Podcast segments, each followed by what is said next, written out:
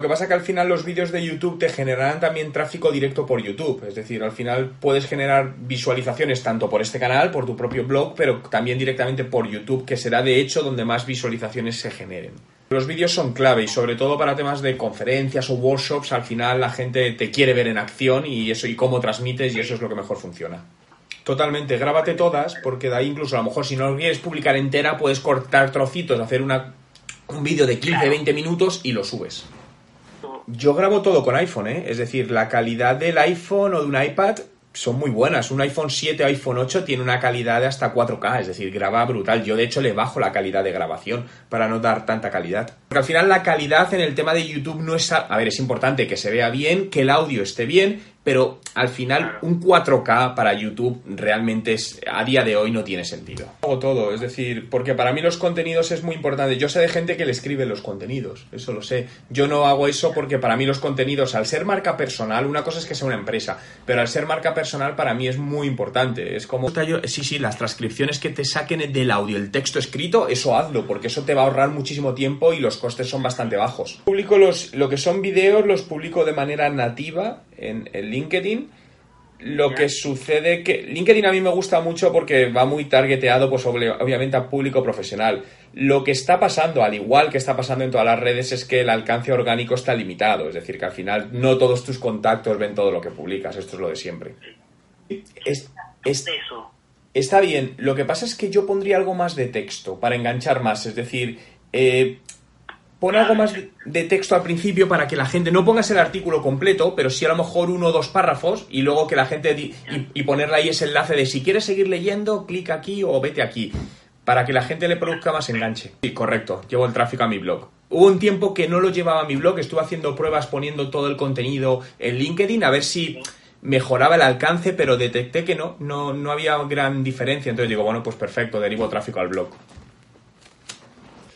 para mí, por un lado, realmente al final, si te va, eh, con Google, para ver el tema del tráfico, yo me iría con Google Analytics, es decir, un cuadro de mando muy sencillo con los principales canales que te derivan tráfico en un Excel, imagínate mes a mes, y vas viendo si se va incrementando el tráfico que te llega desde LinkedIn, desde Instagram si lo usas, desde Facebook, eso a nivel de volumen de, de visitas. Si te vas a nivel ya de conversión, yo no hago una media, porque para mí el objetivo de la marca personal es más generar ruido y eso luego sé que genera trabajo. Lo que pasa que a mí me es muy complicado decir que este trabajo me salió por este, por este contenido, eso no lo sé, eh, pero sé que influye. Vale, pero necesitas más tiempo porque todavía tienes muy poco dato, muy poco histórico, sí. Dale un mes mínimo para coger un poco. A mí los análisis yo te diría que los hicieses mes a mes, es decir, todos los unos o dos de cada mes, analiza el mes completo anterior y, mira sobre todo es eso, las, las fuentes de entrada. Si te vas, sabes manejar bien Analytics, la parte de fuentes de entrada, de acquisition, que es lo que tienes, realmente es lo más interesante en términos de, oye, pues, cuáles son los, las fuentes de tráfico y cuál y la calidad del tráfico. No te quedes solo en el volumen, sino la calidad. Porque de repente, imagínate, mira, aquí que está saliendo Facebook eh, móvil, pues tú puedes ver que a lo mejor hay una visita, pero que los o varias visitas, pero que el tiempo de permanencia es muy bajo. Entonces, aunque te está derivando tráfico, pero la calidad del tráfico no es buena, por lo tanto dices, ostras, aquí tengo que cambiar algo. Facebook con la parte publicitaria Además, yo te diría una cosa que Facebook está cayendo. No, es que no hay otra, sino. Pero Facebook está cayendo muy rápidamente en cuanto a uso por parte de usuarios, pero brutalmente está cayendo. A una velocidad alucinante y se la está llevando Instagram, ¿no?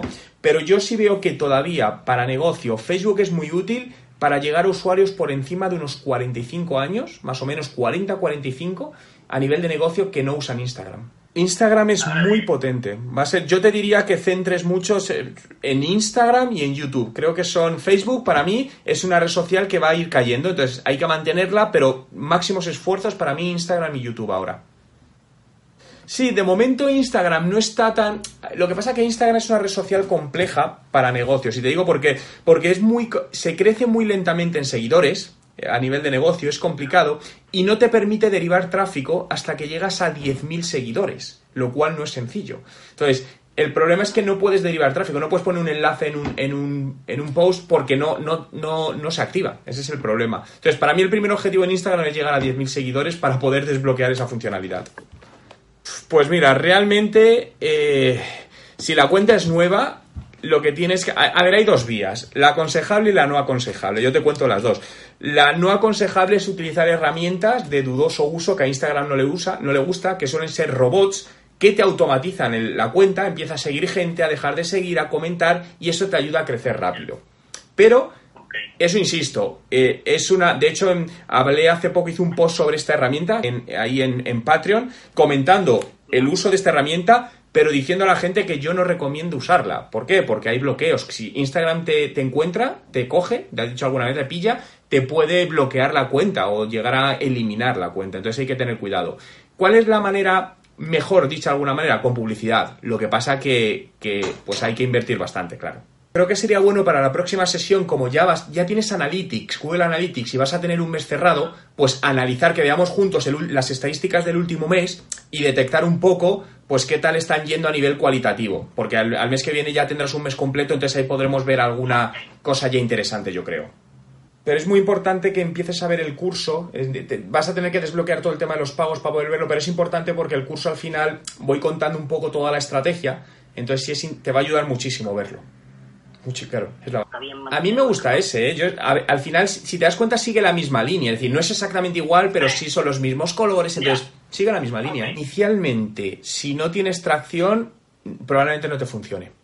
Normalmente, estos temas. Lo que hace mucha gente hace consultorías gratis X minutos para luego vender más. Es decir, yo sí lo que veo que muchos consultores que hacen, contacta conmigo 10, 15 minutos gratis y luego ahí en, persona le venden la consultoría más larga. Eso sí podrías hacerlo. tal cual. Vale, yo lo que haría es una precualificación previa, entonces, a lo mejor, incluso antes de mostrarle la selección esta, eh, hacerle varias preguntas. Yo abrí Patreon para poder dar el servicio a pequeñas empresas y empresarios y emprendedores. por eso abrí Patreon, para parte de mi tiempo dedicarlo a empresas que no podían contratar mis consultorías. Pero claro, todo tiene un tiempo limitado, entonces no puedo dar más tiempo. Entonces por eso al final pues también abre este servicio y si alguien quiere, oye, pues también lo está disponible. He hecho cosas presenciales, ¿eh? hago cosas presenciales. Eh, te puedo decir, desde empresas que a lo mejor hago consultoría online y una vez cada seis meses o tres meses quieren que vaya allí, un, uno o dos días, o también he hecho a lo mejor sesiones de dos días enteros en una empresa para hacer como una consultoría y luego hacer un seguimiento online. Es decir, en eso soy bastante flexible, ¿no? Un poco en función de las necesidades de la empresa. Digital, todo lo que es negocio digital al final. Es decir, lo llamamos marketing, ¿no? Porque al final, pero para mí el marketing es mucho más de lo que la gente interpreta, porque la gente interpreta marketing es redes sociales y, realmente no. Yo cuando trabajo de consultor de muchas empresas, soy consultor de negocio digital, donde me meto en muchos temas de, de rentabilidad, de ventas, de etcétera, etcétera. Claro, porque yo, a pesar de ser marketer, pero yo soy empresario desde hace muchos años, me dedico a montar negocios. Entonces, realmente sí, soy un tipo de marketing, pero me dedico, sé cómo montar negocios y cómo gestionar empresas, que es lo que hago.